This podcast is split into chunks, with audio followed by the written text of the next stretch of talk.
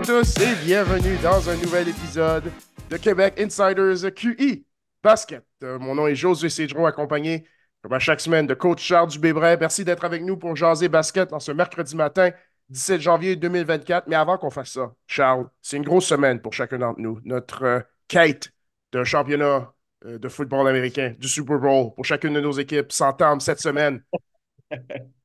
je suis nerveux, je suis confiant, mais nerveux pour mes euh, Ravens. Je, crois qu'on a une bonne équipe. J'aime euh, notre dynamique, j'aime euh, la préparation qu'on a, mais jusqu'à temps que c'est gagné, c'est pas gagné. Comment est-ce qu'on se sent de l'autre côté de la côte ouest chez les Niners? Chez les Niners, euh, moi, je suis toujours euh, pas très euh, rationnel dans mon, amour des 49ers depuis que je suis enfant. Je, suis nerveux au possible à chaque fois que les, Niners jouent, qu'on affronte, les Cowboys ou des rivaux de division ou qu'on affronte une mauvaise équipe. J'ai tout le temps peur que le ciel nous tombe sur la tête. Mais ça, ça fait 30 ans de ça. Hein, je ne sais pas. J'ai quelque chose de, de profond pour eux qui fait que je suis tout le temps nerveux. Euh, j'ai regardé le match des Packers contre les Cowboys. Euh, forcément, j'ai été extrêmement impressionné par Jordan Love puis la performance des Packers. Les Packers étaient le fun à regarder. Euh, puis pour un fan des Niners, c'est aussi le fun de voir les Cowboys perdre.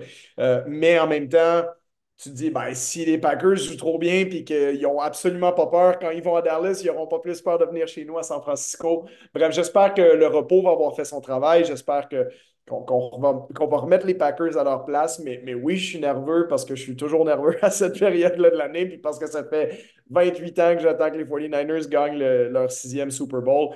Euh, puis c'est d'autant plus démoralisant euh, ben, avec ce qui nous est arrivé l'année dernière avec, euh, je pense pas qu'on aurait battu les Chiefs au Super Bowl, mais qu'on n'a pas eu une vraie chance de jouer contre les Eagles avec notre corps arrière. Puis cette année, on espère que ce soit la bonne année, mais disons que quand vous nous avez donné une une belle fessée le jour de Noël. Euh, ça nous a remis euh, un peu à notre place aussi. Puis je pense qu'il y a des. Ça te rappelle que la NFL, il n'y a, absolument rien de, certain. Il n'y a pas de certitude. Tu ne peux pas euh, te douter. Qui se doutait que les Cowboys allaient perdre 27 à 0 en première demi à domicile contre les Packers le week-end dernier?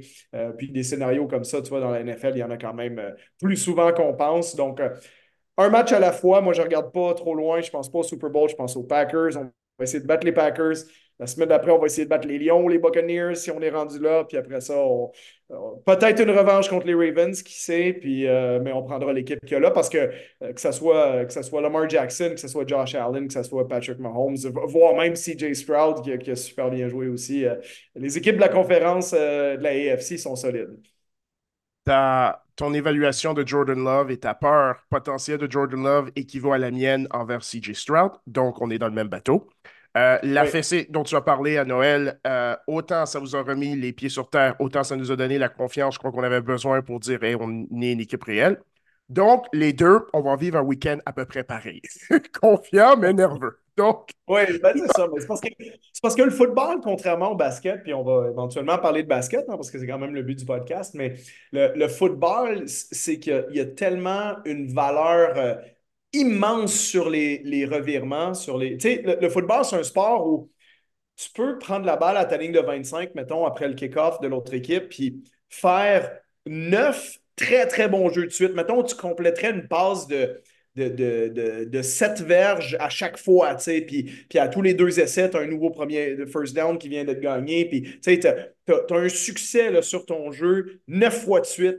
Sauf que si le dixième, c'est une interception qui est ramenée de l'autre bord, ben c'est 7 à 0 pour l'autre équipe, même si tu as été supérieur à l'autre équipe, 9 jeux sur 10. Il y a, y a, y a une proportion euh, presque irréelle de l'importance des revirements dans un match de football américain. Alors que, je veux dire, euh, au basket, tu fais une mauvaise passe, le gars, il part de l'autre bord, il y a dunk, c'est 2 points sur 110. Là. Ça va être 2% du match. Mais les erreurs que font les corps arrière ou des fois les jeux chanceux un peu aussi. Moi, en tant que fan des Niners, ce qu'on espère, c'est que oui, on s'est fait intercepter euh, cinq fois. Brock Purdy en a lancé quatre dans le match contre les Ravens. Il y en a aussi deux que, qui, ça donne que ça revole, ça tombe dans les mains des Ravens. Puis tu dis, ben, oh, en quelque part, autant que ça soit arrivé là que, que qu'en séries au gros Super Bowl, parce qu'il y a, il y a un facteur chance aussi. Moi, je me rends compte qu'à chaque année, les équipes qui, qui mènent la ligue au, euh, turnover, ceux qui en commettent le plus ou qui en forcent le plus, en fait, ce n'est pas, pas du tout les mêmes parce que il y, a une grosse part de chance là-dedans aussi entre le fait qu'un joueur échappe le ballon ou il l'échappe pas ou son genou était par terre un centimètre avant qu'il l'échappe. Ou, puis là, on va à la reprise vidéo, finalement, il l'a pas échappé. Tu dis, OK, il y a quand même une, une, bonne part de chance dans tout ça aussi qui impacte énormément les matchs. Fait que euh, tout ça pour dire, c'est une longue parenthèse pour dire, ma nervosité, elle vient beaucoup de ça parce que je suis, en fait, je suis pas très nerveux sur le fait que les Niners, je pense qu'on a les joueurs qu'il faut pour dominer des séquences des deux côtés du terrain, mais il suffit d'une erreur ou d'un jeu qui va mal, ça peut tout changer le match. Mais c'est ce qui fait la beauté de la NFL aussi. Donc, euh, écoute, on pensera à faire un podcast NFL l'année prochaine, peut-être, mais disons que je pense que là, il va être temps qu'on repasse vite euh, vers la NBA, vers euh, revenir à nos moutons le plus vite possible. On va peut-être devoir faire un, mini podcast NFL euh, pour les quatre prochaines semaines. Oublie l'année prochaine parce que les, deux, on va être, euh, on va être euh, focusés sur notre, nos équipes pour le prochain mois à suivre jusqu'au Super Bowl. En, passant, imagine pour deux secondes que dans un match NBA, dans certains arénas, tu jouerais avec air conditionné, tout va bien, c'est beau, c'est chaud.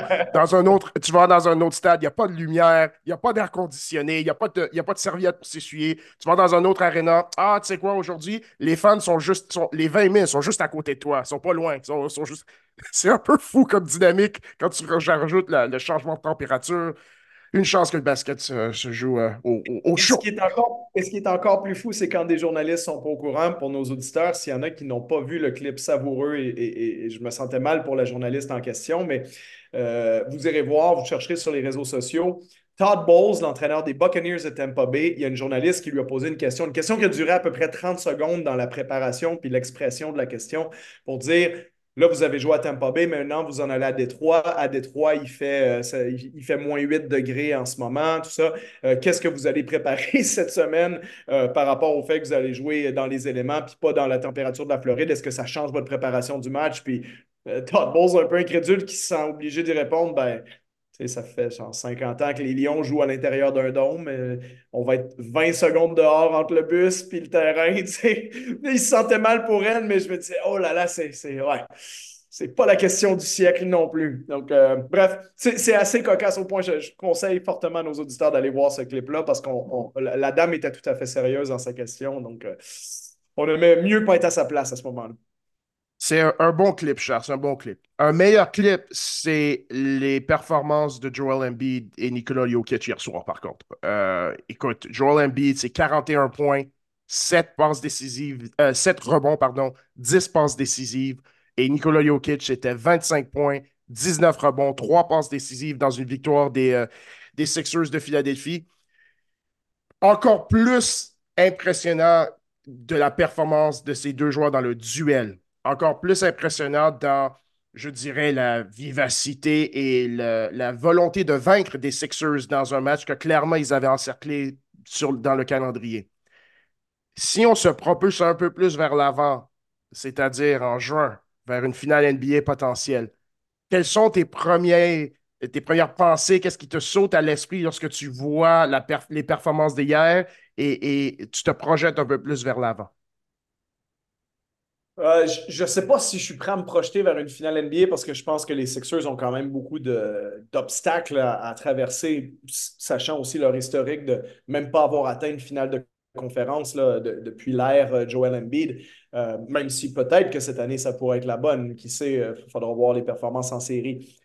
Il reste que, comme je le mentionnais il y a, quelques semaines, euh, j'espère qu'on ne sera pas privé cette année de, certains de ces duels-là, d'un éventuel... Je serais content de voir euh, Joel Embiid contre Yannis Antetokounmpo en deuxième ronde si le classement restait le même, euh, et puis éventuellement de voir les meilleurs joueurs s'affronter, puis pourquoi pas, comme tu le mentionnes, Joel Embiid contre Nikola Jokic en finale, ça serait, ça serait du bonbon total. en attendant, comme on n'a pas cette finale-là à se mettre sous la dent. On a un duel comme celui d'hier, puis ça fait juste nous rappeler à quel point Embiid est dans une stratosphère en ce moment, c'est hallucinant. Euh, les, les, joueurs qui ne jouent pas de back-to-back maintenant dans l'NBA depuis quelques années, là, ben, prenez, des, prenez des petites leçons de Joel Embiid qui est revenu de sa blessure, qui a joué dans un back-to-back, qui a mis 41 points dans les deux matchs, le deuxième étant celui contre les Nuggets. Euh, le premier, il a fait ça en trois quarts de, trois, trois quarts de temps. Quarts, ça. Embiid n'a même pas besoin du quatrième quart. C'est ça. Embiid est à 35 points, 35,1 de moyenne cette année, donc avec 12 rebonds, 6 passes. Euh, c'est complètement loufoque le, niveau auquel il joue en ce moment. Il est absolument euh, inarrêtable. tu sais, cette année, il est, à, il est à 35 points de moyenne en 34 minutes sur le terrain. Il, il, il, a scoré plus de points qu'il a joué une minute. Donc, euh, c'est absolument ridicule. Puis c'est à l'image de ce qu'on a vu même il joue contre Jokic, qui, qui lui-même a des stats ridicules d'à peu près 26 points, 12 rebonds, 9 passes, ma mémoire est bonne. Et, puis tu dis, ben, ouais, il, fait des matchs comme celui qu'il a fait hier, puis il a clairement été moins bon que Joel Embiid. Euh, donc franchement, chapeau, chapeau à Embiid, c'est un vrai plaisir de voir un joueur comme, comme lui qui est un peu un, presque un hybride entre Shaquille O'Neal puis euh, Yanis Antetokounmpo. C'est un peu le point milieu entre un, un centre dominant. Il, est loin, à mon avis, d'avoir la, puissance d'un Shaquille O'Neal, mais euh, il a tellement d'habileté. Donc, il, peut jouer presque sur les contre-attaques, peut jouer sur le périmètre. Puis même, il, est, sur certains, à certains égards, je veux dire, il est plus habile aussi que Yanis. Il lance mieux de l'extérieur. Il est plus euh, constant sur son tir mi-distance. Euh, donc, bref, je parle, quand je parle d'hybride, c'est plus au niveau physique, mais c'est intéressant de voir un joueur aussi grand, costaud, mais mobile en même temps. Donc, franchement, très, très impressionné de, ce que Joel Embiid a fait hier soir, mais aussi depuis, euh, depuis quelques mois. Et puis, euh, euh, il se dirige en ce moment vers un, deuxième titre de MVP consécutif. Ce que j'aime dans, pas juste son, approche personnelle, mais l'approche de l'équipe, c'est que clairement, il y a une emphase sur. Maintenant qu'on sait que Joel peut tout faire en termes de marquer de façon efficace, tu as mentionné ses statistiques absolument loufoque.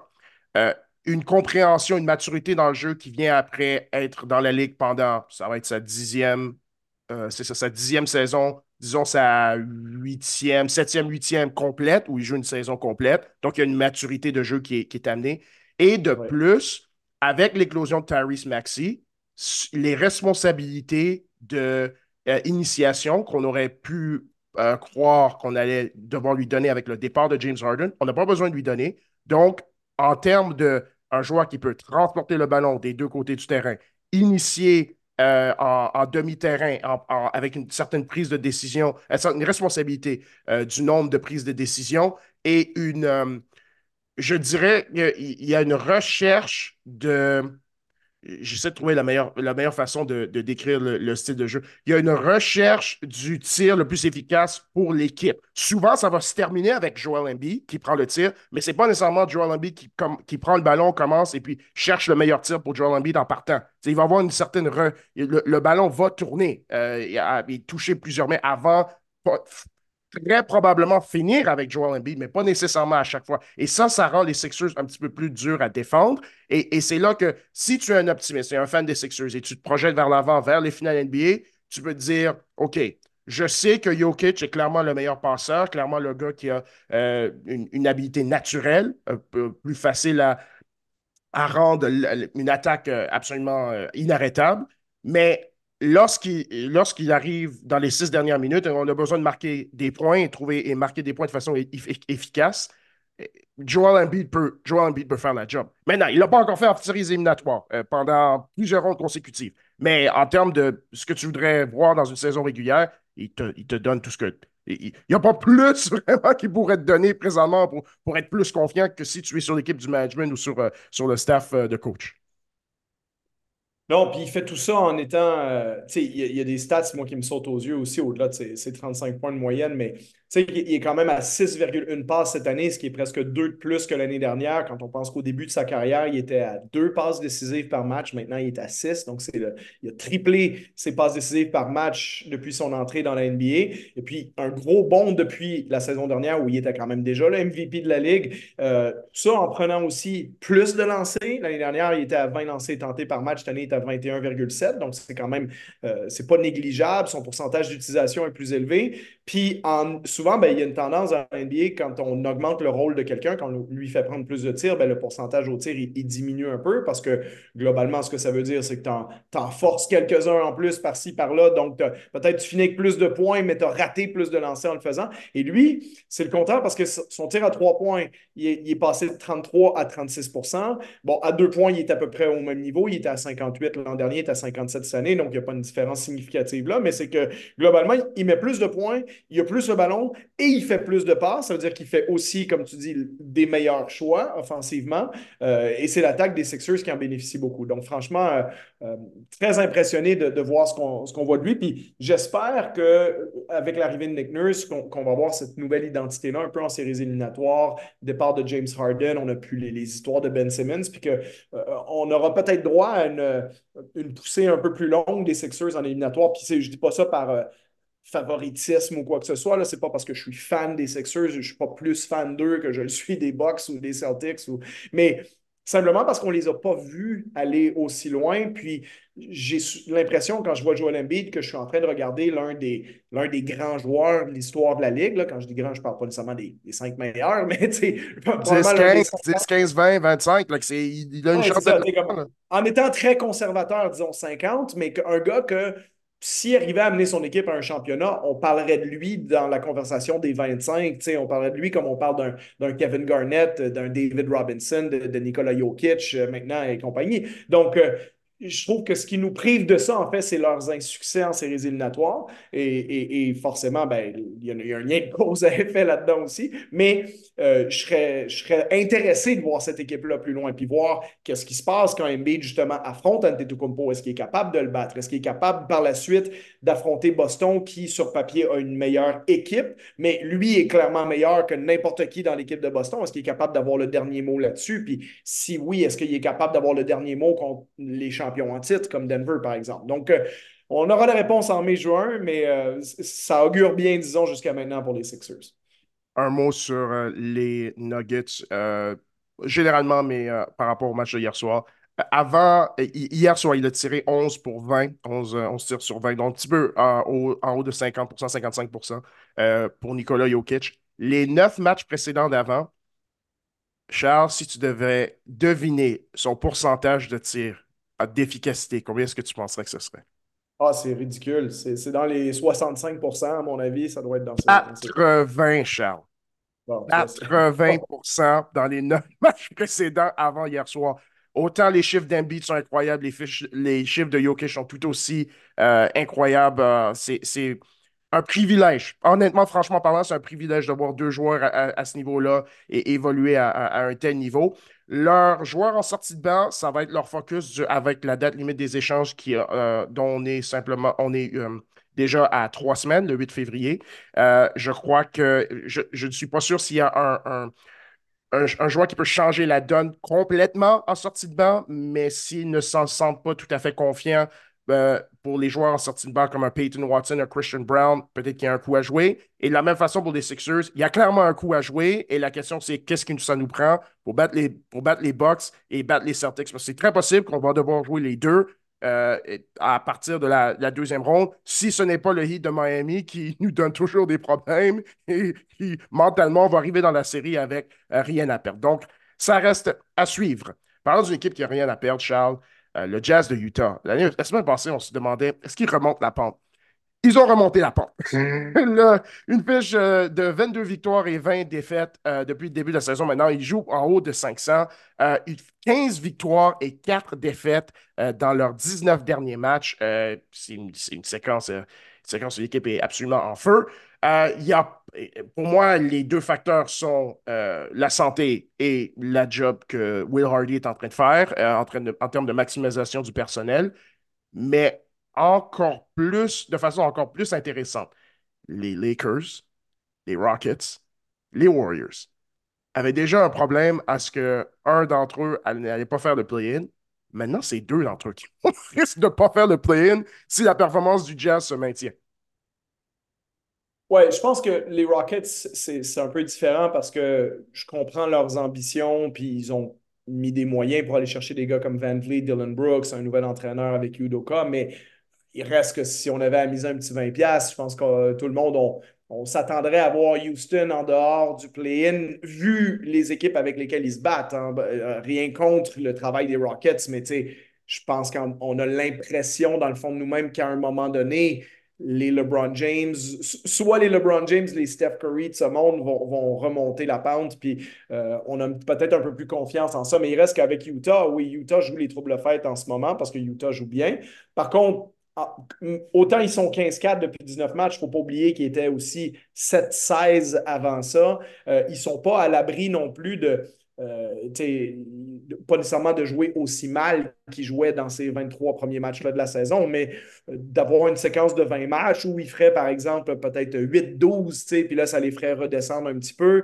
C'est une équipe qui est intrigante aussi à suivre à, l'approche de, la limite des transactions parce que il y a une forme de compétence qui s'est développée à Utah. Comme tu dis, Will Hardy est, responsable de ça. Mais il y a aussi, euh, à défaut d'avoir peut-être une vraie star, bon, Larry Markkanen est, excellent, mais peut-être on ne s'attend pas nécessairement à ce que Larry Markkanen il t'amène au championnat NBA non plus. C'est, on est bon parce qu'on a beaucoup de joueurs compétents dans cette équipe-là. On a d'ailleurs, surtout sur les, lignes avant, pour moi, sur la, la front line, avec John Collins, Walker Kessler, Kelly Olenek qui fait une très, très bonne saison, le Canadien, euh, Laurie Markkinen. Donc, tu sais, déjà, ces quatre joueurs-là, ensemble, les quatre sont très bons. Tu sais, Walker Kessler, c'est un des meilleurs défenseurs intérieurs de la NBA depuis qu'il est rentré dans la Ligue. Comme je disais, Olenek joue bien. Euh, Collins, c'est pas un deux de pick non plus. On l'a vu à Atlanta pendant plusieurs années. Puis Markkinen, qui est à un niveau de joueur étoile. Donc, tu as quatre très bons joueurs là. Sur tes lignes arrière, ben, tu as euh, Clarkson et Sexton qui peuvent marquer des points. Tu as la belle surprise de Simone Fontecchio qui est arrivé cette année euh, très, très bon tireur à trois points. Euh, donc, tu as, beaucoup de profondeur dans cette équipe-là. Euh, Ochai Agbaji, Taylor Horton Tucker, tout ça. Et puis la recrue qui est Ante George. Donc, c'est plus ça qui te frappe quand tu essaies d'analyser le jazz, c'est que tu dis, ouais, le, haut de leur effectif est peut-être pas si impressionnant, mais il y a beaucoup de joueurs qui savent jouer au basket là-dedans. Et, et, ça, ça les rend intrigants parce que c'est absolument pas la façon d'être une équipe qui va compétitionner pour un titre. Tu sais, peux pas prendre cette équipe-là et te dire Ah oui, ils vont continuer de faire des gros bons en avant jusqu'à devenir une équipe de 50, 55, 58 victoires puis faire du bruit en séries éliminatoires. Tu, vois tout de suite que le plafond de cette équipe-là n'est pas très haut et que on maximise les qualités de chacun de nos joueurs et, chapeau à Will Hardy pour le travail qu'il fait avec ça. Mais je pense que Danny Ainge est, est, beaucoup trop intelligent pour ne pas se rendre compte de ça. Et de se dire, ben, OK, c'est le fun, on gagne des matchs, mais concrètement, on s'en va probablement nulle part avec cette équipe-là de toute façon. Donc, est-ce que ça permet d'augmenter la valeur en attendant des joueurs qu'on a pour les renvoyer dans d'autres échanges, pour réaccumuler des pièces comme celles qu'on a obtenues en échange de Donovan Mitchell puis Rudy Gobert euh, quand on a décidé de, de, prendre une nouvelle direction il y a un an et demi? Donc, c'est probablement ce qu'on s'attend à voir de la part du Jazz, mais plus tu es bon, plus tu as une chance de faire le play-in, plus tu as une chance d'exciter tes supporters euh, euh, dans ta période de reconstruction, ben, tu es peut-être un peu moins euh, friand de, faire un échange directement pour quelqu'un comme Markkanen. Donc, ça va être intriguant à suivre, honnêtement, parce que qu'est-ce que le Jazz veut faire, qu'est-ce que Danny Ainge veut faire avec tout ça. Comme je dis, tu serais une jeune équipe, tu serais euh, les Pacers, euh, tu, tu es en train de grimper, tu es le Magic d'Orlando, tu es en train de grimper. OK, c'est le fun parce que tu dis quand euh, Paolo Banquero va être ceci, quand Tyrese Halliburton va être cela, tu as une vision de ce qui s'en vient en avant, mais là, tu ne peux pas regarder le Jazz et dire ouais, quand quand Colin Sexton et euh, Kelly Olynyk seront. Non, c'est pas comme ça qu'on va réfléchir. Donc, c'est une équipe assez unique dans ce sens-là dans la NBA. Comme tu l'as bien décrit, la question dans leur cas et pour celui de la direction, option A, on continue à établir des bases parce que l'équipe performait quand même à un niveau assez similaire jusqu'à temps que les blessures arrivent pour les 25-30 euh, premiers matchs l'année passée. Donc, ce n'est pas nécessairement quelque chose qu'ils n'ont jamais vu à l'intérieur, euh, de façon euh, à l'interne chez cette équipe. L'option B, c'est OK, soit on, peut garder le nucléus et le noyau des joueurs, la profondeur. il y a 12, 13, 14 joueurs qui peuvent clairement jouer au basket. Qui ont des joueurs, je même pas un rôle à temps plein. De temps en temps, il va te sortir des, des performances à 20 points, 7 passes décisives, 4 bons. On a 7 choix de repêchage additionnel entre euh, l'échange de Donovan Mitchell, celui de Rudy Gobert. Donc, l'option B où on garde le noyau, ce n'est pas de, euh, s'attendre à un, développement linéaire de jeunes joueurs, mais c'est peut-être, puisque ces vétérans ont surperformé, leur valeur sur le marché est un, est un zénith. Tu prends cette valeur-là, tu la combines avec des choix de repêchage additionnels qui ne sont pas le nôtre, et peut-être que si on fait plusieurs améliorations marginales, c'est de cette façon-là qu'on arrive à une équipe qui est capable de prétendre aux grands honneurs et une finale de conférence. je sais, écoute, chaque, équipe a une, philosophie différente par rapport à est-ce qu'on établit des bases gagnantes, est-ce qu'on doit établir des bases gagnantes, même si euh, ça nuit à notre choix au repêchage? Euh, mais de l'autre côté, c'est une. Écoute, franchement parlant, est-ce qu'on pense que le Jazz peut gagner un play-in et se rendre en huitième? Après, ça fait 42 matchs, il en reste un autre 40. Euh, je, pour moi, je ne suis pas sûr qu'ils peuvent gagner deux matchs de play-in. Ils peuvent peut-être en gagner un, rester dans la course, mais gagner deux matchs de play-in, non. Donc, si ça, c'est le cas, sachant que leur choix de repêchage est protégé top 10, tu ne veux pas rater les séries comme, juste un petit peu à côté. Donc, c'est soit tu arrêtes ça directement à la date limite des échanges, des joueurs comme Kelly Olynyk, Jordan Clarkson, tu les échanges pour une valeur maximale, ou c'est il faut se rendre en série, absolument, pour établir des bases gagnantes. rentrer dans le play-in et pas le faire, c'est pas, pas acceptable pour moi.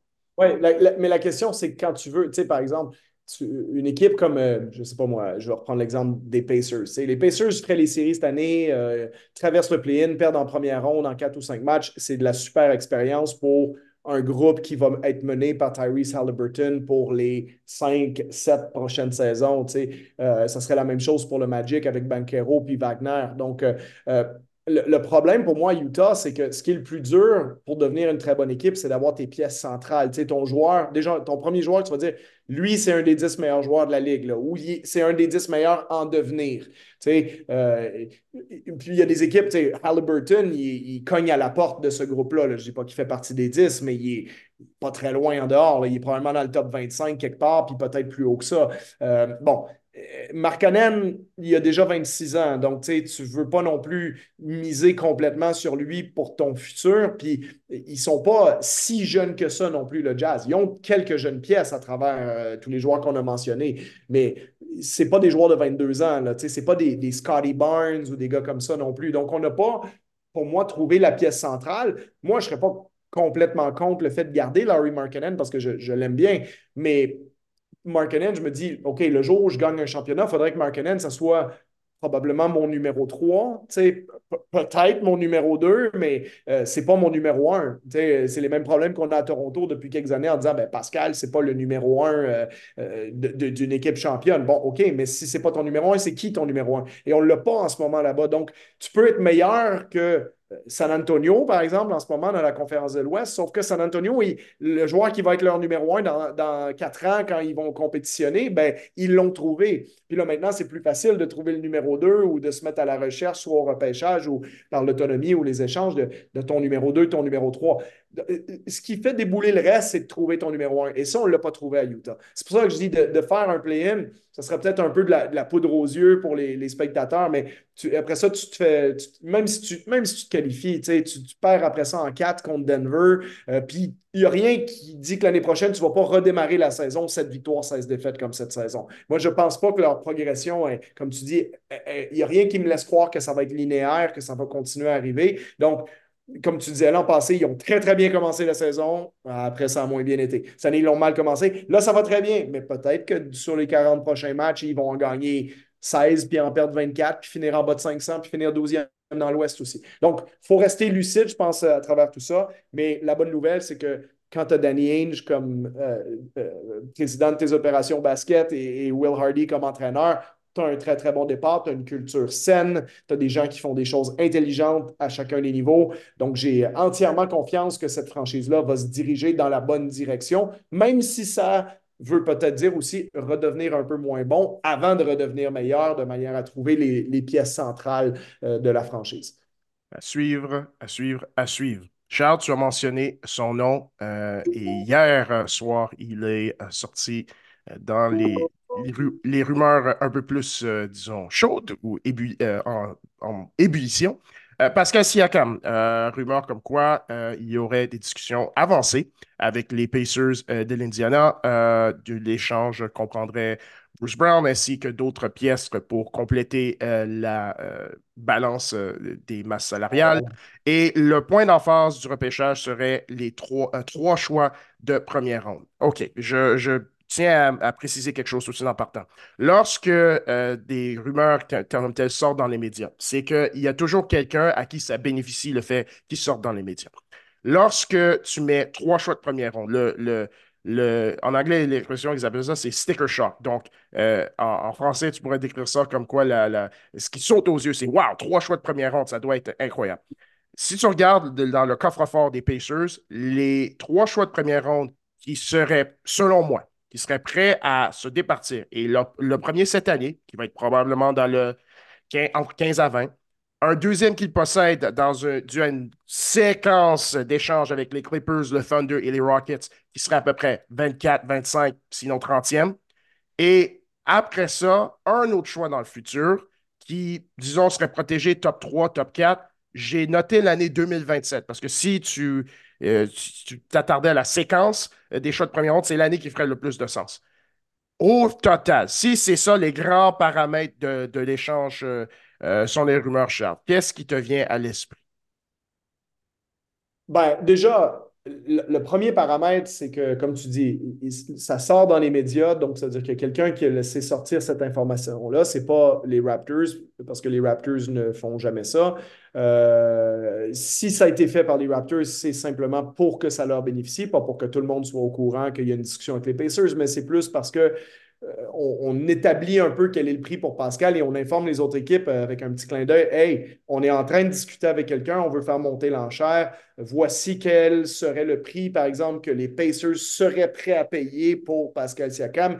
Est-ce qu'il y en a d'autres à travers la Ligue qui seraient prêts à payer le même genre de prix? Euh, et on pourrait comparer les offres? Donc, il y a certaines manigances comme ça qui se font à travers des, un peu d'informations qui, qui, coulent vers des agents qui, eux, informent des journalistes, etc., etc. Mais qu'on soit clair, ce n'est pas Masai Ujiri qui prend le téléphone, qui appelle Shams Sharania de, The Athletic et puis qui lui dit euh, voici les discussions, euh, où est-ce qu'on en est avec eux. Donc, en quelque part, c'est comme ça que c'est construit. Et je pense que Indiana, c'est vrai que c'est une équipe intrigante pour les Raptors avec qui négocier parce que au-delà de Bruce Brown, qui est le plus gros salaire des Pacers en ce moment, c'est une équipe qui n'en a pas de vrai gros salaire. Hein. Bruce Brown est à 22 millions, c'est le plus haut salaire, le plus haut salarié de l'équipe. Euh, il y a beaucoup de possibilités dans l'échange. C'est souvent quand tu essaies de construire les échanges entre des équipes, tu te dis, ben, en fait, ça n'a pas le choix d'être ces gars-là parce que sinon les salaires ne sont pas équivalents. Pascal gagne 37, Bruce Brown fait 22. Donc, si tu veux faire la balance qui reste entre les deux, les, 15 millions ou, presque, euh, pour que ça soit à peu près égal, tu peux inclure, presque n'importe qui dans l'effectif des Pacers. Après, tu y vas par logique. Tu dis, bon, les Pacers ne voudront pas donner, bien sûr, Tyrese Halliburton, ne voudront pas euh, Miles Turner, ça n'a probablement pas beaucoup de sens de le donner non plus. Mais bon, entre Bénédicte Mathurin, euh, Andrew Nemhard, euh, Obi Toppin, Jarris Walker. Donc, il y, en a plusieurs des jeunes joueurs intéressants. Jalen Smith, que j'ai oublié de mentionner. donc, donc tu as un groupe de joueurs, tu dis, oui, ça pourrait avoir du sens d'un côté comme de l'autre. Puis si c'est forcément un joueur prometteur comme Bénédicte Mathurin, par exemple, ben, peut-être que ça va vouloir dire, ben là, il y a moins de choix au repêchage, etc. Donc, il y a, beaucoup de choses intrigantes dans, tout ça. Mais il reste que, oui, pour Indiana, je pense que c'est intéressant s'ils ont une confirmation du clan Siakam, que Siakam veut rester là-bas, veut signer une extension de contrat, parce que Pascal a quand même un poids dans cet échange-là au niveau de ils ont en théorie pas le droit de négocier une extension, mais euh, avec des petits clins d'œil, on sait ce que ça veut dire. Donc, si Indiana a l'intention de re-signer Siakam, ce qui serait le cas s'ils échangent pour lui, et que Siakam veut rester là-bas en se disant Bon, c'est peut-être pas glamour comme être à Los Angeles ou à New York ou à Miami, mais jouer avec Tyrese Halliburton, ça, ça a l'air le fun, puis ça m'intéresse pour les quatre prochaines saisons. Puis c'est un groupe euh, excitant ici à Indiana. D'accord, euh, oui, avec mon agent, on, vous dit que oui, on, est très ouvert à cette possibilité-là. Mais là, ça va peut-être faire en sorte que ces négociations-là vont prendre un peu plus de, traction. Euh, et, et je pense pas non plus le fait qu'on ait entendu ça, que ça veut dire que l'échange va avoir lieu d'ici 24 heures. C'est simplement euh, on sait que c'est une possibilité, on le savait avant aussi. Ça peut-être juste, euh, peut-être comme tu dis, ça fait bouillir l'eau un peu plus, mais peut-être que tout ça sera finalisé en février. Et je ne pense pas que c'est complètement impossible non plus que si Masai Ujiri et Bobby Webster à Toronto sont insatisfaits des offres qu'ils reçoivent, qui déterminent que, en fait, la meilleure option, c'est peut-être de lui donner l'extension et de continuer à regarder pour l'échanger dans les prochaines saisons. Euh, euh, on sait que des fois, Masayu Jiri, euh, il brade pas du talent pour. il ne donne pas une pièce pour 50 cents. au risque, des fois, comme l'année dernière, de perdre Fred Van Vliet. Donc, je pense que si Siakam veut absolument son extension maximale et que Masai n'a pas les offres qu'il veut, ben, il va peut-être dire regarde, on va te le donner ton argent, on sait que c'est peut-être trop, mais au moins tu vas être sur un nouveau contrat long terme. Puis là, il y a peut-être des équipes qui vont être prêtes à nous donner plus dans six mois, dans un an. Ça n'empêchera pas que les Raptors veulent reconstruire, mais euh, je ne pense pas qu'on va être prêt à, donner Pascal Siakam tout de suite si on n'a pas ce qu'on veut en retour. Et on a vu qu'ils ont, été patients dans le cas d'Anunobi. On parlait d'Anunobi il y a un an et l'échange, il s'est fait au mois de janvier cette saison. Donc, c'est un peu comme ça que, que je vois la situation actuelle avec les Raptors cette rumeur d'échange est l'autre avenue euh, qu'ils n'ont pas explorée avec les Knicks avec les Knicks, la pièce maîtresse euh, de l'échange Ananobi, c'était Quickly. Donc, ils ont, euh, décidé de prendre l'option jeune joueur au lieu de l'option euh, choix de repêchage. Bien, dans la rumeur d'hier, c'est le contraire. Il semblerait que ce soit plus l'option choix de repêchage parce, parce que les Pacers, apparemment, ne voudraient pas se départir de leurs jeunes joueurs. Tu as mentionné Bénédicte Mathurin, Andrew Nemhard, Juris Walker.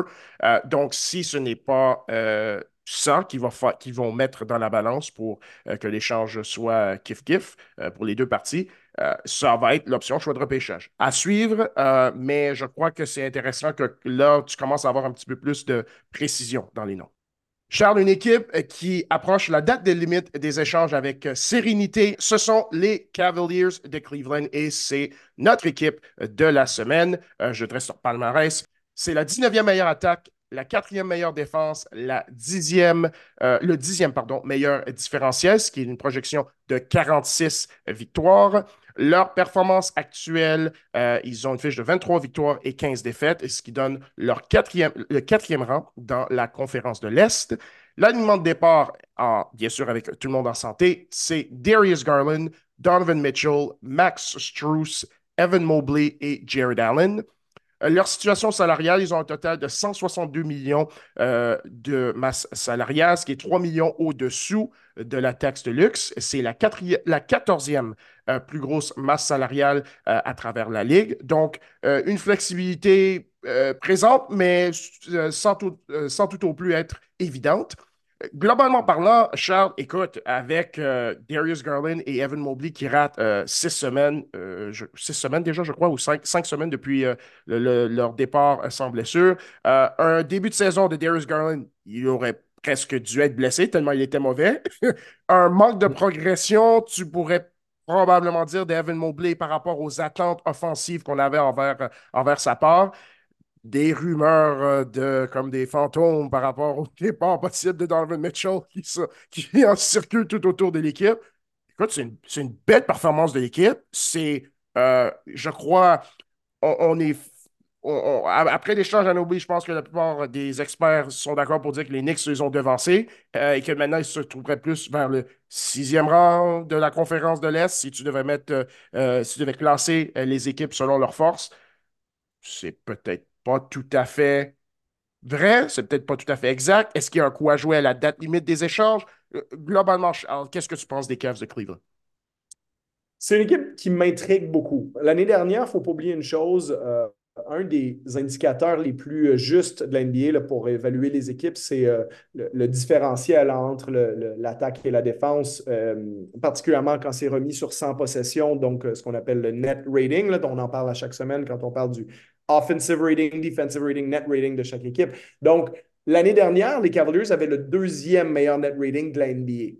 Donc, euh, ce que ce chiffre-là disait, c'est que depuis l'arrivée de Donovan Mitchell, cette équipe-là, concrètement, dans sa capacité à arrêter l'autre équipe et marquer des points, c'est la deuxième meilleure équipe de la Ligue. Et ça ne s'est pas du tout confirmé en séries éliminatoires parce que cette équipe-là qui était extraordinaire défensivement, je pense même qu'elle a fini avec le premier rang défensif, si ma mémoire est bonne l'an dernier, euh, en séries éliminatoires, ben, ils n'ont pas été capables de marquer des points parce que leur défense a été globalement bonne contre New York, mais euh, ils ont marqué 94 points de moyenne dans le basket d'aujourd'hui, un basket où les équipes en mettent souvent 115 et plus. Eux, ils ont marqué 94 points de moyenne. Ils ont même fini un match avec 79, si ma mémoire est bonne aussi. Donc, euh, euh, un, gros échec offensif en séries éliminatoires qui aura mis beaucoup de choses en question. Est-ce que c'est possible de jouer avec les deux grands en même temps, l'espèce de format Twin Towers, Evan Mobley, Jarrett Allen, euh, avec nos formats, nos formats miniatures sur les lignes arrière avec Garland puis Mitchell? Mais il reste que euh, le, duo Twin Towers, c'est aussi ça qui fait leur défense. Hein. Evan Mobley, qui a été sur la première équipe d'étoiles défensives de la Ligue l'an dernier, qui est un des meilleurs euh, défenseurs, euh, toutes positions confondues. Et la présence à côté de lui de Jared Allen fait que c'est très difficile d'aller au panier et, de finir près du cercle contre les Cavaliers. Et ça, c'est vrai encore cette année. Et même en l'absence de Mobley, Cleveland est, la quatrième meilleure défense de la Ligue en ce moment. Et, et c'est ça qui fait qu'ils sont compétitifs. Écoute, 19 victoires, 9 défaites depuis deux mois. Donc, ça fait quand même assez longtemps qu'ils sont bons après un début de saison qui avait été un peu lent. 19-9, euh, ça, c'est un rythme de 57 victoires. Donc, l'équipe a joué sur un rythme de 57 victoires depuis maintenant deux mois, et ce, malgré l'absence de Garland, malgré l'absence de Mobley. Donc, est-ce que euh, l'addition par la soustraction, tu sais, des fois, il y a des joueurs qui jouent mieux parce qu'il y en a d'autres qui ne sont pas là. Il reste que quand tout le monde est en santé, c'est un, alignement de départ euh, assez menaçant de dire que tu as deux joueurs aussi talentueux que Garland et Mitchell dans tes ligues arrière pour faire de la création, avec un grand qui fait l'une des meilleures saisons de sa carrière, Jared Allen, puis qui peut plonger au panier puis dunker les alley donc mettre de la pression près du panier, et un gars comme Evan Mobley qui a du talent autour de tout ça. Et on avait d'ailleurs signé Max Struz et George Niang cet été pour euh, espacer le terrain un peu plus puis amener du tir à trois points. Or, Max Struz lance pas bien le ballon cette saison. Il, lançait beaucoup mieux avant, puis George Niang non plus. Ces deux joueurs-là n'ont euh, pas les saisons nécessairement euh, escomptées. Struz, c'est peut-être dû au fait que son rôle est un peu trop gros. Là. Je serais curieux de voir ce qui va se passer quand, quand tout le monde va être là. mais je pense que Cleveland quand ils s'y mettent à bien jouer, ils peuvent menacer à peu près tout le monde, honnêtement. Euh, ils n'ont peut-être pas le joueur que ça prend pour battre un Joel Embiid ou un Yanis en séries éliminatoires, mais quand tu regardes leur alignement de départ, puis il y a quand même de la profondeur autour de, tout ça. Caris Levert fait une belle saison comme sixième homme pour marquer des points cette saison. Euh, on a Craig Porter Jr. qui est dans le, mix avec Isaac Okoro. J'ai mentionné Niang. Euh, donc, je pense qu'on a quand même assez de pièces à Cleveland pour inquiéter les équipes en séries éliminatoires, mais ça va être une grosse séquence pour eux cette saison parce que tu parlais, oui, du départ potentiel de Mitchell, mais c'est toutes les questions qui vont autour de ça. Parce que si Cleveland gagne une ronde de série, puis disons qu'en deuxième ronde, ils, en donnent vraiment pour leur argent. Ils poussent Milwaukee en 7 ou ils poussent Boston en 7, par exemple. Peut-être que ça peut lui donner envie à un Donovan Mitchell de rester sur le moyen long terme. Peut-être que ça peut le convaincre que, en passant, Mitchell fait une super saison encore. il, est dans, les 15 meilleurs joueurs de la Ligue depuis le début de la saison. Ben, si on dit, écoute, Donovan, tu as, un créateur à côté de toi, tu as deux super défenseurs qui protègent le panier. Si on continue à bâtir avec ça, euh, on peut faire peur à pas mal de monde, puis quand peut-être la fenêtre des, des box va se refermer, quand peut-être la fenêtre d'une autre équipe se referme, ben nous, on peut plonger là-dedans. Le Heat, c'est une équipe vieillissante aussi. Jimmy Butler vieillit. Bon, peut-être que ça va être nous la prochaine équipe. Euh, bon, New York est en train de se dire la même chose, en soit dit en passant, donc euh, ça ne pourra pas être tout le monde. Et c'est pour ça que les séries éliminatoires vont être fascinantes. Mais je n'abandonnerai pas le projet si je suis Cleveland parce que même si je n'ai pas nécessairement de garantie que mon meilleur joueur, en guillemets, Donovan Mitchell, n'est peut-être pas assez bon pour battre les Yanis et les Embiid de ce monde en séries éliminatoires. Il reste que l'équipe est assez talentueuse, les joueurs sont assez complémentaires. Euh, puis je ne serais pas prêt à tirer toutes les conclusions de la série contre New York l'année dernière de dire parce que ça n'a pas marché une fois, ça ne marchera jamais. J'aurais envie d'au moins voir une deuxième fois ce qui peut arriver. Mais je finirais tout ça en disant je pense que ce qui leur donnerait vraiment le gros coup de pouce, là, il est blessé, on ne peut pas en parler, mais ça serait un vrai pas en avant fait par Evan Mobley, qui est, qui est à 15 points par match comme recrue, qui est à 16 points maintenant. Bon, il est, un petit peu meilleur qu'il était, mais il n'a pas fait le bon en avant qu'on a vu un, Scotty Barnes faire à 20 points par match, par contre, cette saison. Donc, c'est ça que je pense qui, qui diversifierait ce qu'ils font, parce que le, euh, offensivement, je pense que ce qui leur a fait mal l'année dernière, c'est le côté Mitchell et Garland qui sont tous les deux petits, donc ça prend beaucoup d'énergie créer de l'attaque avec ces deux gars-là. Ça rappelle un peu ce que Portland a vécu pendant des années avec euh, Lillard et McCollum. Donc, d'avoir un grand 6 pieds 11 qui a du talent offensif et qui est capable de d'alterner les situations que Mitchell et Garland utilisent avec oh tiens un pick and pop pour lui puis il attaque ou euh, une situation où il est dans le high post puis il joue un contre un ou même on l'utilise dans le low post il joue un contre un. Il y a une belle versatilité Mobley mais il faudrait qu'il démontre que hey, vous pouvez m'en mettre sur les épaules je peux vous faire des matchs de 20-25 points en séries éliminatoires parce que l'année dernière il n'avait pas été bon du tout dans la série puis c'est un peu ce qui, a, ce qui a causé la perte des Cavaliers. Charles j'ai deux questions pour toi. La première Boston, Milwaukee, Philadelphie, New York, Miami. Ça, c'est les cinq équipes où on est pas mal sûr. Il faudrait qu'une météorite tombe sur la Terre pour que ces, équipes-là ne font pas les séries. Ça va être une de ces cinq équipes que les Cavs vont affronter en première ronde. Laquelle d'entre elles, en tant que Cleveland, tu te sentirais le plus confortable ou le plus confiant à affronter en première ronde? Je pense que tu, regardes euh, euh, Miami et New York les yeux dans les yeux en termes de talent. Euh, tu n'as pas leur pédigré, forcément, parce que Miami, ils ont à peu près le plus gros pédigré de l'Est dans les dernières saisons. Hein. ils ont fait deux fois la finale, ils ont été en finale de conférence trois des quatre dernières saisons. Au-delà du fait que Miami, Miami que Milwaukee a gagné le championnat, l'équipe la plus constante en séries éliminatoires, ça a été eux. mais il reste que je pense qu'en termes de, puissance, de bon vieux firepower, euh, Cleveland, tu peux regarder Miami et dire on en a autant que vous, on en a plus que vous même. Euh, ça serait un vrai bon duel. Après, est-ce que l'expérience de Miami, est-ce que Jimmy Butler en séries éliminatoires aurait le dessus? Euh, peut-être. mais je pense que Cleveland n'aurait pas nécessairement à avoir un sentiment d'infériorité d'un point de vue talent. Je pense que c'est la même chose par rapport à New York parce que c'est drôle, cette comparaison-là, elle a commencé à sortir un peu médiatiquement parce que aussi parce que New York avait essayé d'aller chercher Donovan Mitchell, puis celui qui ont finalement, c'est Jalen Brunson. C'est deux joueurs quand même qui se ressemblent hein, euh, euh, stylistiquement un peu. Bon, ils ne sont pas exactement les mêmes. Mitchell est plus athlétique, mais Brunson est peut-être un peu plus euh, même crafty, je dirais. il y a un petit côté où il peut changer de vitesse, puis il, est très dur à, à, contenir. Il reste que ces deux énormes talents offensifs, euh, Mitchell et Brunson. Et puis, si tu veux argumenter fort que Brunson est meilleur ou que Mitchell est meilleur, je ne vais pas argumenter longtemps. Je pense que les deux, ils, sont à peu près. Ils sont pas loin de se valoir, disons. Mais oui, à New York, tu as un profil Julius Randle. Maintenant, tu as un défenseur comme Ananobi. Mais je veux dire, oui, Ananobi, c'est un des meilleurs défenseurs de la Ligue, mais Evan Mobley aussi, c'est un des meilleurs défenseurs de la Ligue. Puis, et Jared Allen. Et Jared Allen aussi, un des meilleurs défenseurs de la Ligue. Jared Allen, puis si jamais Mitchell Robinson revient, bon, là, Hartenstein joue à un niveau exceptionnel, mais je veux dire, tu as un niveau de joueur intérieur qui se ressemble.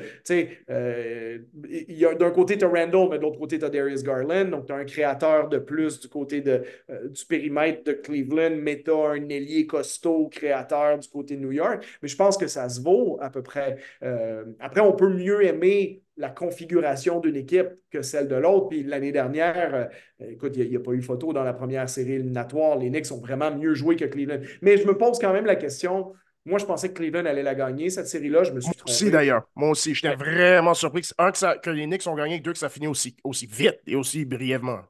C'est ça. Après, la question, c'est, mettons que ça aurait été une série de 20 matchs, ça aurait-tu vraiment fini comme 16 euh, à 4 pour New York ou, ça, ou Cleveland aurait trouvé son rythme à un moment donné puis ça aurait fini 10-10, Donc, euh, après, je ne leur trouve pas des excuses. Hein. C'était à eux de le trouver euh, avant que New York en gagne 4, ils ne l'ont pas fait. Mais ça me trotte dans la tête cette question-là. Est-ce que vraiment il y avait une supériorité absolue des Knicks et puis si la même série arrive cette année, c'est le même résultat? Ou Cleveland, tu sais, parce que repense à Miami-Milwaukee en 2020 dans la, dans la bulle, quand on, s'est mis à se poser plein de questions sur Milwaukee parce que Miami euh, les avait gérés correctement, puis bang, ils ont battu, puis ils sont allés jusqu'en finale. L'année d'après, les deux mêmes équipes sont affrontées en première ronde, puis Milwaukee a fait pif paf pouf avec Miami, puis on, passe en deuxième ronde.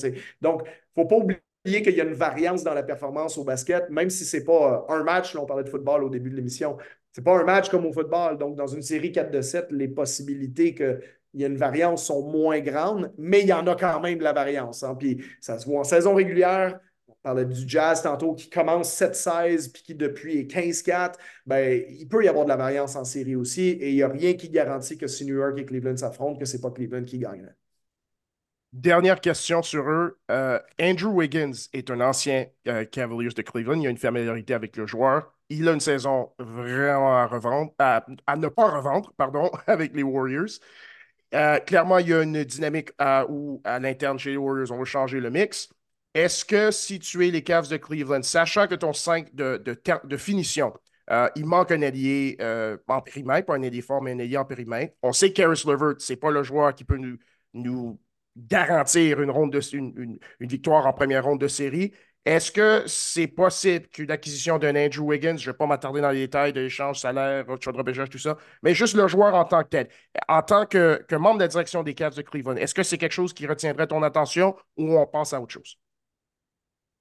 Je pense pas que je me dirigerais vers ça parce que c'est une équipe qui a besoin de joueurs qui lancent bien de l'extérieur, euh, qui lancent avec confiance. Donc, je pense que je miserais sur Max Struess ou, George Niang qui, retrouvent leur lancer au bon moment parce que, euh, pas parce que je pense que George Niang va terminer les matchs sur le terrain pour Cleveland, mais c'est quand même quelqu'un qui peut mettre des lancers en match éliminatoire.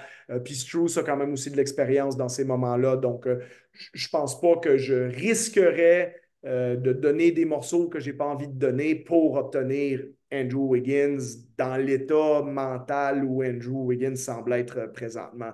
Euh, et je pense que Andrew Wiggins, il est perçu à travers l'NBA en ce moment comme euh, un, excuse-moi l'anglicisme, mais un asset négatif dans les échanges, dans les discussions d'échange. C'est plus oui, tu, veux me refiler Andrew Wiggins, quel choix repêchage tu me donnes ou quel prospect tu me donnes à côté pour que je récupère Andrew Wiggins? Je ne pense pas qu'il y a grand monde qui veulent obtenir le Andrew Wiggins actuel et son contrat.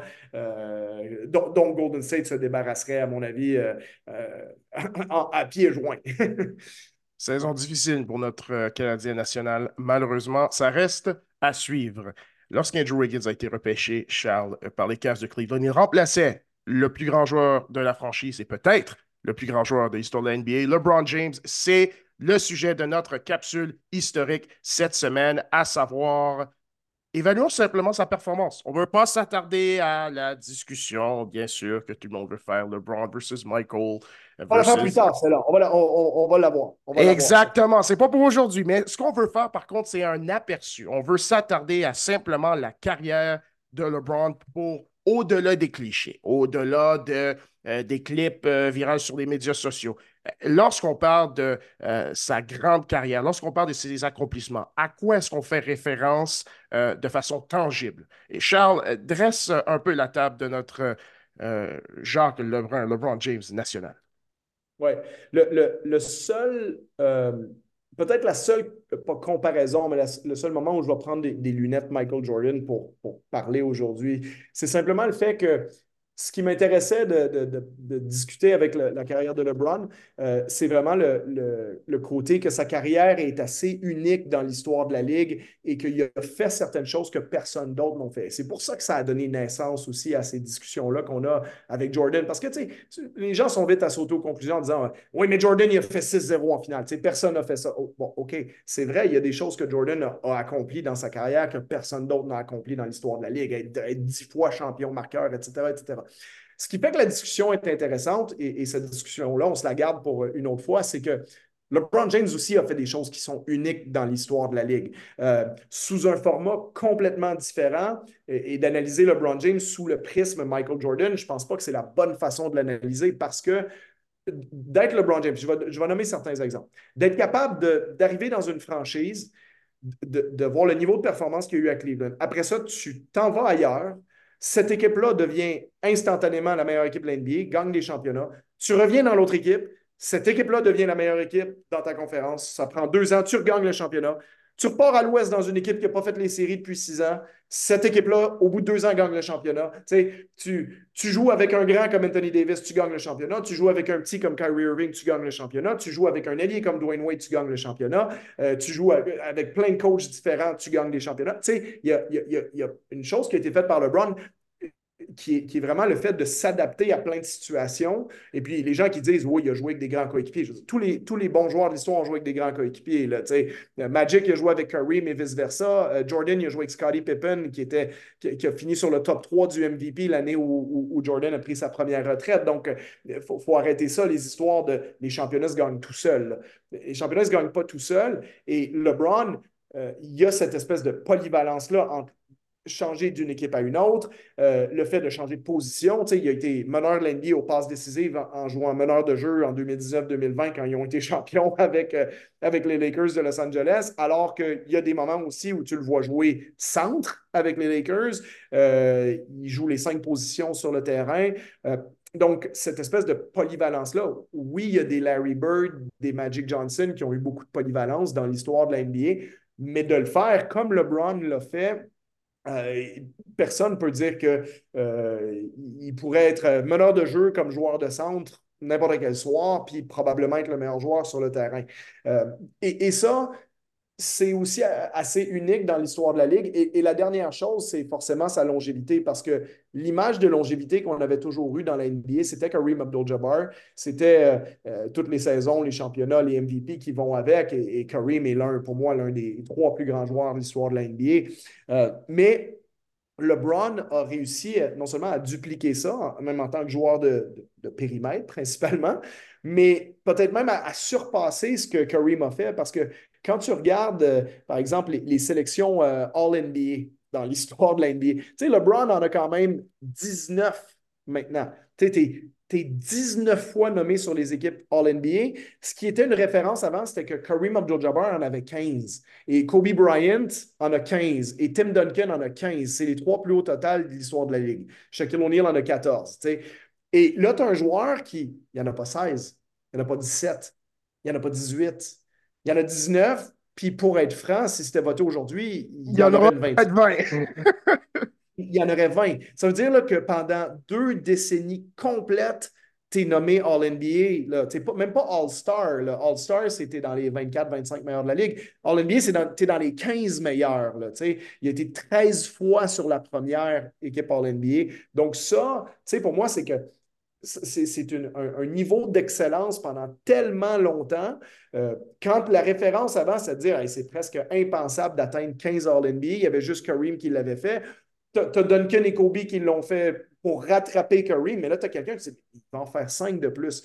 Puis, ça me fait penser un petit peu, quand on parle de la longévité de LeBron, je, vais faire une comparaison avec un autre sport, mais à un moment donné, on parlait de Tom Brady dans la NFL, puis on disait Tom Brady, tu pourrais couper sa carrière en deux, puis chaque moitié ferait le temps de la renommée. Ben, LeBron James, on est rendu à ce niveau-là. Tu pourrais dire, regarde, on va prendre LeBron James qui a fait dans ses, disons, les sept premières saisons à Cleveland, puis les quatre saisons de Miami. Ça va être la partie 1. Puis après ça, on va reprendre la suite honnêtement, tu te qualifies largement pour le temps de la, renommée avec les, deux, sections. Puis bien entendu, l'année passée, on, a beaucoup entendu parler de lui parce qu'il avait battu le record de, points de l'histoire de la NBA. Mais même là, c'est un record qui semblait presque inatteignable, les 38, 000, 38 387 points que, que Kareem avait marqué dans sa carrière. Puis là, LeBron, non seulement il l'a battu, mais tu dis, ben, en fait, s'il continue à jouer un peu, il va peut-être finir avec 42 000, tu sais, 44 000 points. Donc, euh, bref, tout ça pour dire, je pense qu'il faut célébrer ça parce que son niveau de jeu à 39 ans est encore exceptionnel. Euh, ses accomplissements le sont aussi, sa longévité, vraiment, quand on remet les choses en, perspective. Euh, il n'est pas juste le meilleur marqueur de l'histoire de l'NBA, il est quatrième aux passes décisives. il va finir dans le top 20 probablement au rebond aussi. Donc, d'avoir un joueur qui est aussi bon dans tout, aussi longtemps, avec du succès individuel, du succès collectif, avec différents types de coéquipiers, différents types d'entraîneurs, différents contextes. Euh, c'est absolument fabuleux. Je pense que cette carrière-là doit être célébrée. Et, des fois, il faut la célébrer sans la regarder à travers des lunettes où il y a des, logos des Bulls puis des, numéros 23 parce qu'on a, vu Jordan dans notre adolescence. Moi, je ne suis pas plus un fan de LeBron ou plus un fan de, Michael. Euh, historiquement, ce n'est pas ni un ni l'autre. Ça a été mon joueur préféré. Mais je pense que ces, carrières-là, il faut en profiter pendant qu'on les voit parce que ça peut être long avant qu'on revoie LeBron James et, quelqu'un atteigne ce niveau de performance-là aussi longtemps. Il a créé une nouvelle catégorie, catégorie polyvalence et euh, longévité. Et il a tous les, tous les trophées que tu veux gagner. All NBA, champion marqueur, champion passeur, joueur défensif, équipe All, euh, Defense, euh, trophée en de finale MVP, trophée MVP en saison régulière il, y a le, palmarès complet euh, dans son tiroir et dans son armoire chez lui. Et cette catégorie-là, euh, il faut juste s'attendre, euh, s'attarder à, un tel niveau d'excellence. Et ce, de ce, dont on a discuté aujourd'hui, c'est simplement un échantillon, je vous rappelle, un échantillon de la conversation que nous allons avoir dans le futur par rapport à sa comparaison avec les plus grands joueurs je viens de me rendre compte d'une stat qui est assez euh, intéressante aussi, euh, parce que on ne creuse pas souvent de ce côté-là. Quand on pense à LeBron, on pense à ben, il est champion marqueur, puis il fait des passes, il est quatrième, comme je disais, aux passes décisives. Tu sais que LeBron James, il n'est qu'à 1000 rebonds, et 1000 rebonds, c'est quelque chose qu'il pourrait faire dans, le reste de sa carrière. Il il est à 1000 rebonds de dépasser Dennis Rodman au rebond. Donc, il va finir sa carrière, écoute, il va finir sa carrière avec plus de points que Michael Jordan, plus de passes décisives que Magic Johnson, puis plus de rebonds que Dennis Rodman. Donc, ça, c'est quand même intriguant de se dire que on nous aurait dit il y a 25 ans, hey, les gars, il y a un gars qui va rentrer dans la ligue dans pas longtemps, il va scorer plus de points que Jordan, il va faire plus de passes que Magic, puis il va prendre plus de rebonds que Dennis Rodman. Tout le monde dirait, yo, tu parles de jeux vidéo. Le gars n'existe pas, ça se peut pas. C'est impossible. Comme c'est vraiment impossible. Ah, je, je te gager un million de dollars, ça n'arrivera jamais. Les gens l'auraient pris, là, un million de dollars. C'est absolument incroyable. C'est presque impensable. C'est presque impensable. Mais il fait, puis il regarde son, niveau de performance qui, diminue légèrement d'année en année, mais c'est quand même, c'est un joueur qui est indiscutablement au match des étoiles cette année, puis fort probablement All-NBA aussi, euh, à moins que la saison des, euh, des, Lakers se termine complètement en queue de poisson ou qu'il y a une blessure. Mais euh, non, franchement, apprécions la, la, grandeur de sa carrière pendant qu'on pendant peut profiter des dernières saisons. Et franchement parlant, la plupart des joueurs euh, en NBA, lorsqu'ils prennent leur retraite, c'est une retraite forcée. C'est la Ligue qui leur dit Écoute, mon gars, on t'aime bien, mais tu n'es pas assez performant pour qu'on te garde en Ligue. Lui, c'est lui qui va décider quand il va prendre sa retraite. C'est un niveau, c'est à tel point niveau de performance qu'il Vraiment, c'est. Puis c'est pas une question. Euh, souvent, il y a des joueurs, euh, lorsqu'ils sont avec l'organisation longtemps, l'organisation, bon, on veut les garder, on veut pas les froisser. Donc, il leur dit à la Udonis mais tu prends ta retraite quand tu veux, mais c'est pas par rapport au niveau de performance. Lui, c'est la performance et son choix personnel et l'équipe qui lui dit tu, tu, prends ta retraite comme tu, quand tu veux, ce qui est euh, absolument incroyable et comme, on, on, l'a, franchement, on l'a jamais vu. On l'a jamais vu dans l'histoire de la NBA. C'est ça qui rend la discussion aussi chaude et aussi, euh, euh, aussi vif de lorsque tu discutes par rapport aux meilleurs joueurs de tous les temps. Yes, parce que de plus en plus statistiquement, il commence à avoir des gros, de gros, des gros, des gros, des énormes arguments en sa faveur. Oui, puis de toute façon, comme ça, on va sauver ça pour une autre fois. Euh, il reste que c'est toujours ce qu'on veut faire, nous, avec les capsules historiques, c'est de, retirer l'émotivité de tout ça, puis le, tout le biais. Euh, euh, souvent, ce qu'on pense avoir vu quand on grandit, hein, c'est ce qu'il y a eu de meilleur, puis c'était donc mieux avant, puis bon, ces, discussions-là, comme je dis, si on remet les choses un peu plus neutres, si on nous avait dit il y a 25 ans qu'il y avait un joueur qui allait justement, comme je le, je le marquer plus que Michael, passer mieux que Magic en termes de total et prendre plus de rebonds que Rodman, je pense que tout le monde dirait Ah, ben, ça va être le meilleur joueur de tous les temps, ce gars-là. Ce n'est pas une évidence que c'est nécessairement lui, mais quand c'est présenté comme ça, il faut quand même au moins être capable d'enlever notre émotivité d'adolescent puis de dire oui, il euh, faut que je considère ça de manière neutre. oui, les championnats, c'est pas égal, etc. Non, mais euh, se rendre euh, en finale presque à chaque année, c'est pas rien non plus. c'est pas mieux dans un certain cas de, perdre en première ronde comme ça. je veux dire, toutes les fois LeBron est allé en finale puis qu'il a perdu, s'il avait, avait, perdu en première ronde, il serait peut-être 4-0 en finale. Est-ce que ça voudrait dire qu'il est invincible quand il arrive en finale? Je ne le sais pas. Hein, Donc, on met l'eau à la bouche pour les auditeurs, puis qu'on aura euh, un peu de temps à la fin de la saison, pendant certaines semaines de, saison morte, euh, c'est un duel auquel euh, on devrait prendre le temps de s'attarder.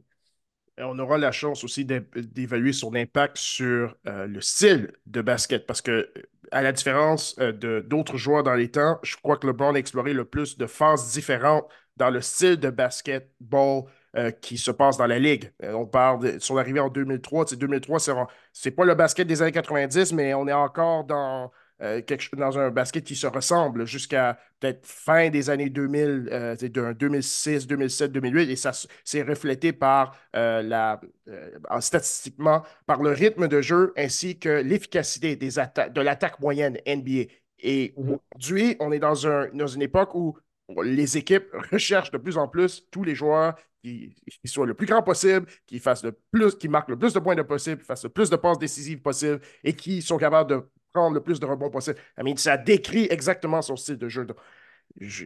comme tu l'as dit, c'est un sujet de débat pour la saison morte. Donc, on va commencer à parler de sujets de saison morte en saison active.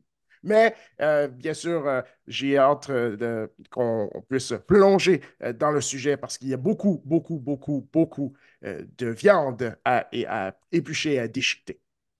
Ceci conclut cet autre épisode de Québec Insiders QI basket. Abonnez-vous à notre podcast sur Spotify, iTunes et Google Play. Vous pouvez aussi nous suivre sur X, mieux connu sous le nom de Twitter, Josué Cedro et C Partagez avec nous vos commentaires, vos questions ainsi que vos idées de capsules historiques. Nous en sommes reconnaissants. On remet cela à la semaine prochaine pour un autre épisode de QI Basket.